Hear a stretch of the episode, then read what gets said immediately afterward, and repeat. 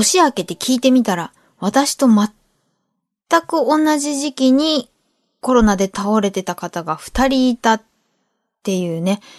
皆さんいかがでしょうか？お元気でしょうか？こんばんは、河村です。あの、これ私調べなんで全然あれ、信憑性あれなんですけれども、こう、頭痛がひどくて熱が出ちゃうタイプと、私みたいにものすごく喉をやられてしまって熱は出ないけど喉がっていうタイプと、二タイプ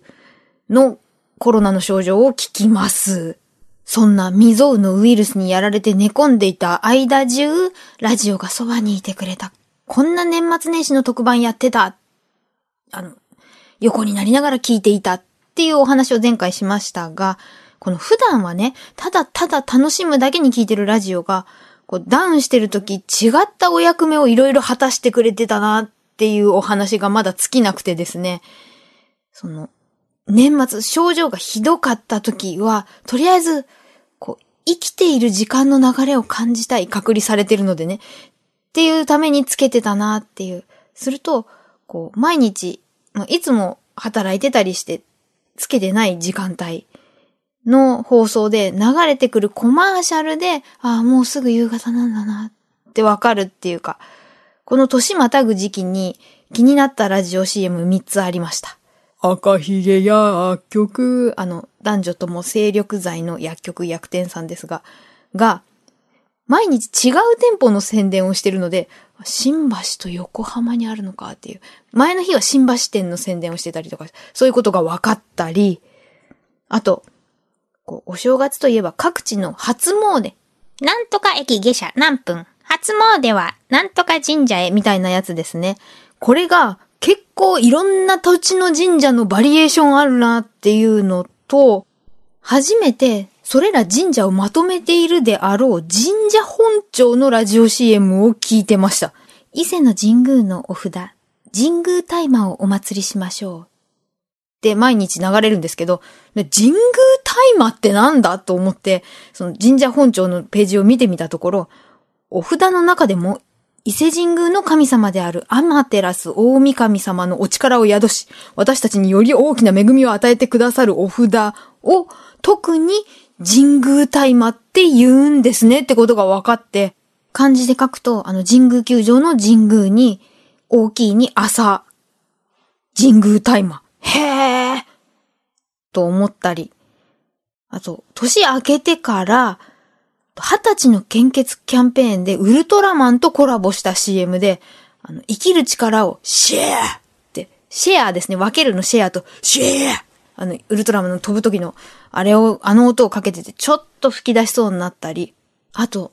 夜も早く寝るは寝るんですけれども、横になって一日中戦ってる状態で、あの、睡眠しても、痛みとか痰がひどくて、長く寝てらんないで、夜中起きちゃうんですよね。と、またスイッチをオンにして、ラジオを聞いて、痛みと不安を紛らわせるわけですが、は、あの、話されてることが面白すぎて、これどんどん聞いてて夜明けになっちゃうから寝ないとなって、自主規制というか自分からスイッチを切った番組が2つありまして、あの、覇王とか帝王とか敏腕とか天才とか呼ばれているお二方。伊集院光さんのジャンクと佐久間信之さんのオールナイトニッポンですね。これずっと聞いてたら、あの、朝になっちゃうわけで、っていうことで、話面白すぎてラジオ切るってどんなだよっていう。あと、その佐久間さんのラジオに伊集院さんがゲストで来た時あったんですけれども、ものすごいですよね。海の神と山の神集結みたいな。それが今出てる佐久間信之さんのラジオの2冊目の本に収録されてるんですけど、これ本で読んでもまた面白いってものすごいなっ、とかね。あと、そうやって年を超えて一応世の中はお正月ですよね。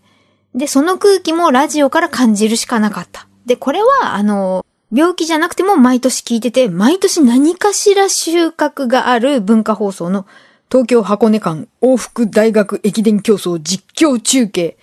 いわゆる箱根駅伝なわけですけれども、今回すごい富に思ったのは、二代目山の神と呼ばれている柏原隆二さんの解説の歯切れ良さ。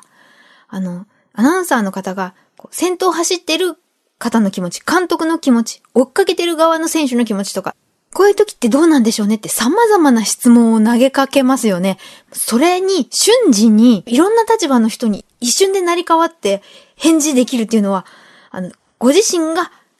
厳しい練習をあれして走ったことと、綿密ないろんな方への取材がないとできないよねと思って、はぁ、尊敬したり、あと、鶴見中継所を走り抜ける選手たちを実況するのに、近所の米屋の屋上を借りてる？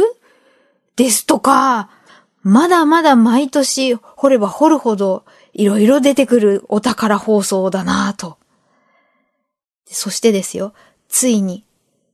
あの世の中の流れが冬休みから日常を取り戻さなきゃいけない。これもラジオに、あの、お世話になったなっていう、夕方東京 FM といえば、ラジオの中の会社っていう設定のスカイロケットカンパニー。これ、ほんと年末も年始もずっと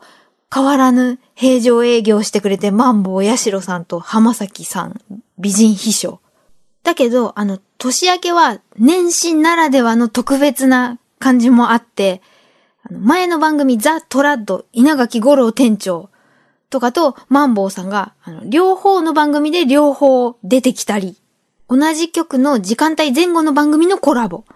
あと、1月4日は、あの、スカイロケットカンパニーの裏番組、ベイ FM でやってる新ラジオの鈴木治さんからマンボウさんに電話かかってきて話したりとか、放送局を超えたコラボ。こういうのもね、あの、